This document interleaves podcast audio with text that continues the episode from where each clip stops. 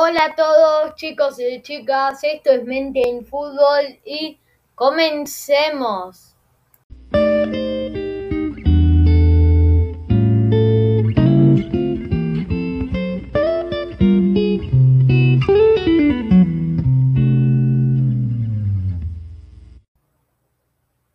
Bueno, qué lindo día que nos tocó hoy.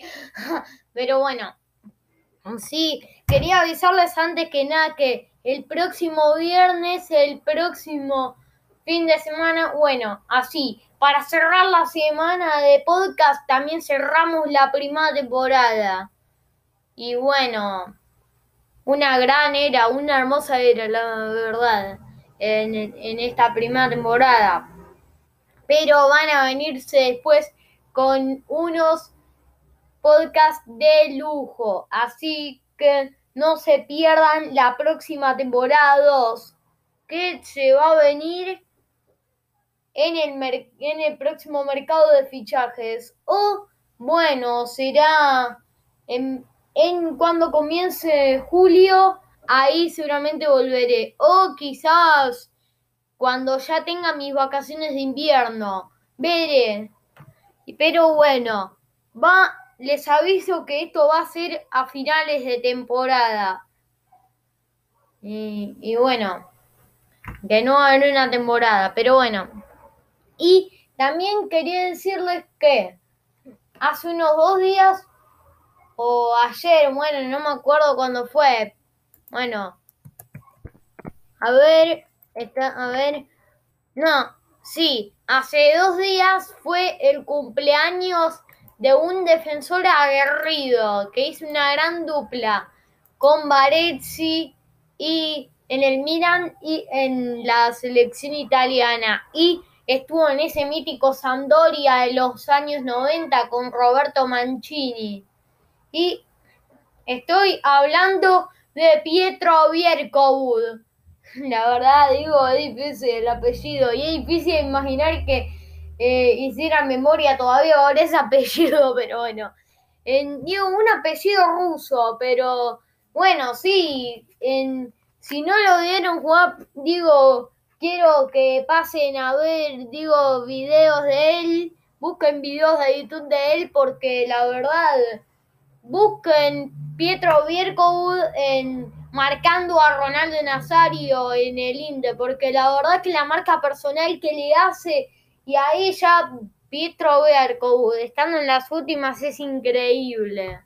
La verdad lo que hace. Es un defensor siempre bastante aguerrido, ya digo, de la época. En los 90 estaba Roy King. Bueno, pará, también en el 2000. Marco Materazzi, este. En, y bueno, sí. En, y que la verdad nunca tuvo bastante marketing. Y de hecho eso es bueno, porque... En, a mí no me gusta mucho el marketing, de hecho, creo que al balón de oro eso lo está arruinando para mí el marketing. Eso arruina el balón de oro, porque eso se lo dan por puro marketing. Hay veces que Messi y Cristiano no merecían balón de oro, pero sí verdad que están en donde merecen. Ellos merecen esto, en esos balones de oro, pero digo, no, para, hay algunos que no. Por ejemplo, en 2015 Messi lo merecía, lo merecía Neymar para mí. Um, o Cristiano Ronaldo. En el 2014 quizá lo merecía Sergio Ramos. Pero como Sergio Ramos no es tan marketinero, digo, no tiene tanto marketing él. Pero bueno, sí, comencemos. En el arco está, bueno, Jean-Louis Buffon. Jean-Louis Buffon no hay mucha explicación porque obviamente, en mi opinión, digo, en mi arquero favorito y creo que de los mejores de la historia, Buffon, digo, es, le tengo un montón de cariño a Buffon.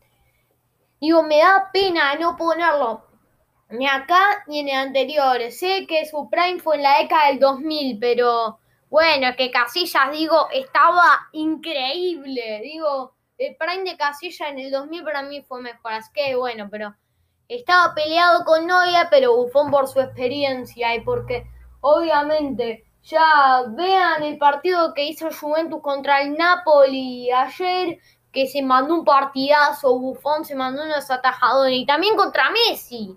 Eh, les pido que vean eso. Y también está Ramos en, de central. Ramos, defensor, también como Pietro Vierco, Materazzi, Roy aguerrido, rudo. Em, y qué bueno, para mí además, me acuerdo cuando lesionó a Salah y todavía me duele, que ahí en ese momento era de Liverpool. Y también me, molestó un poco cómo Real le ganó a Liverpool. Pero Vinicius Junior está que se sale, Vinicius Junior está que se sale, es eso. Y bueno, y hablando de competiciones europeas, justamente acá estaba viendo el partido de Ajax Roma, pero bueno, sigamos. Y en el otro que central, con que va a ser el que tenga el toque de balón y, que juegue como libero a hacer Puyol. Que le pase las pelotas al en 5, que ya van a saber quién es, aunque estaba bastante parejo ahí. Pero ya van a saber quién es. Y, pero bueno. Y por la derecha va a estar, obviamente, Dani Alves. Dani Alves, obviamente todos lo recordamos por su paso en Brasil, obviamente, sí, y también en el Barcelona, pero la verdad que fue bastante lindo verlo ganar la Copa América ya con Brasil en su peor momento, sea, digo, en su momento de lo que se estaba retirando. Y bueno, sí, todos lo recordamos también por el Sevilla, por el Barcelona, y ahora está en el Sao Paulo él, pero para retirarse. Y en la Juventus, cuando le ese pase a la final contra, contra Real Madrid, que sabemos cómo terminó 4 a 1, perdieron, pero él fue el que anotó, digo, el gol que sentenciaba. Y bueno, sí, yéndonos por la izquierda está Marcelo. Y bueno, Marcelo no es el más rápido, pero Igualmente, Marcelo en el Real Madrid sabemos que por su magia tiene que estar. Marcelo es Marcelo, Marcelo Vieira, una bestia, digo. Y tenemos que saber que también puede jugar por ahí perfectamente. Pero un dios ahí, Marcelo. Peleado con Roberto Carlos, de quién es el mejor lateral izquierdo de la historia de Brasil y del Madrid. Y bueno, es que Marcelo en su prime es increíble. Y de 5, que me, dolió no poner a Steven Gerrard, me dolió un montón, me dolió con el alma, pero bueno, lo puse a Lampard, a pesar, digo, porque Lampard eh, para mí es más inteligente de Gerrard, pero Gerrard es más impactante cuando lo ves que cuando ves a que cuando ves a Steven Gerrard, digo, cuando ves a Lampard. Pero bueno, Steven Gerrard es, es impactante ya me entienden, por esos tiros, pero sí es verdad que Gerard era más ofensivo que Lampard, pero bueno. Pero también está peleado con Bonedo otra vez a Pirlo, pero el Pirlo de la Juventus. El Pirlo de la Juventus fue bastante parecido al del Milan, solo que el Milan era más joven, teníamos... pero bueno, digo que el milanese de Ancelotti digo, fue donde Pirlo lo ganó mayoría. Pero está parejo. Yo quería poner a Pirlo porque es mi máximo ídolo, pero em, hay que dividir un poco, digo, porque no es justo, digo que Pirlo es el único que salió a verse porque solo porque fue mi jugador favorito de todos los tiempos. Y bueno, y yéndonos por la izquierda hasta Iniesta. Y bueno, y quiero aclarar que ahí en Lampard, bueno, claro, está para recibir la pelota de Puyol y tirarle los centros a Cristiano o a Messi. Y pasar la pelota de Sasa. Iniesta, que es el que va a jugar por la izquierda. Iniesta y bueno, ya sabemos todo que un gran líder. Bueno, el tiempo, el poco tiempo duró, Dios, sabemos que fue un bastante buen líder que hacía magia con la pelota. Yo creo que es una especie de Oliver Atom de España. Sí, Iniesta sí. Pero, y por la derecha está Xavi Hernández. Xavi Hernández, su compañero de equipo. Y que él, probablemente sí, para mucho el mejor jugador de historia de España, digo. Y para mí, probablemente también. A ver, quiero aclarar que me gusta más Iniesta Digo, pero eso es porque lo vi más a Iniesta que a Xavi. Pero bueno, supongo que igualmente vale informarme, así que bueno. Pero quizás vi también algo de videos de Xavi y me encanta el liderazgo además que tiene. Y además los pases que tira. Y digo, pero en, digo, en D5 no solo podía estar ahí Lampard, porque también podía estar Busquets. Y sí, bueno, me van a criticar seguramente por esto, pero no sé, un voy a, eh, voy a sacar un podcast, digo, hablando para mí de los mejores cinco que pudieron haber.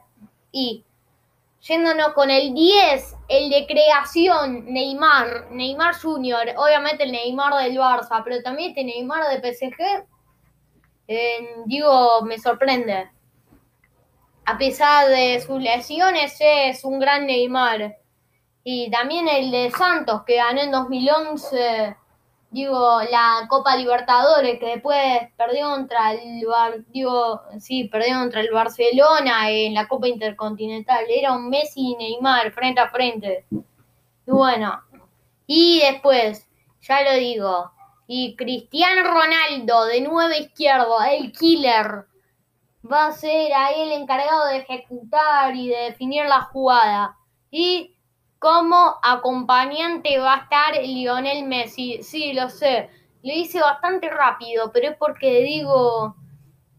Obviamente no se digo que cualquiera haría, porque digo, obviamente son el Neymar de Barcelona, Cristiano y el Messi de Roma, digo, de Roma y de Barcelona, pero mayormente, si son todos eh, que estuvieron en su prime la liga, es porque la liga fue la mejor liga de la década. Pero históricamente, para mí, digo, eh, para mí, históricamente, digo, está entre el calcio y la. El calcio y bueno, está también la liga. Y también los años 60, no, para en los años 60 también estaba los equipos ingleses, o también los 70. En los 70, digo, también la liga holandesa era bastante buena en los años 70, también la alemana, pero quizá para mí a fines de los 70 creo que fue la inglesa. Pero y también a fines de esta década creo que es la inglés, la inglesa, pero para mí la española es la mejor de todas, digo, en la década. Ah, pero actualmente obviamente la liga inglesa es la mejor. La Premier es la mejor de todas, por lejos. La española, ya, igualmente, aunque tenga una de las mejores plantillas, como es Real Madrid, digo, ya, como que ya marcó una era y ahora están en reconstrucción. Y el Calcio también, están buscando armar todos un equipo competitivo para ganar la Champions. Pero bueno, sí, esto, esto, y el Pep Guardiola, otra vez. Pero bueno, también estuvo más la década en el City y en el Bayern, pero igualmente lo pongo también por su en, trayectoria, por su paso en el Barcelona cuando sacó lo mejor de Messi. Eh, y también su última temporada, que bueno, entre 2010 y 2012, ya lo digo, la rompió con Messi, pero bueno. Y esto fue todo. Un abrazo a todos, mente fútbol. Ya quedan dos episodios para que se te, dos podcasts y para que se termine todo. Y chau, chau, chau.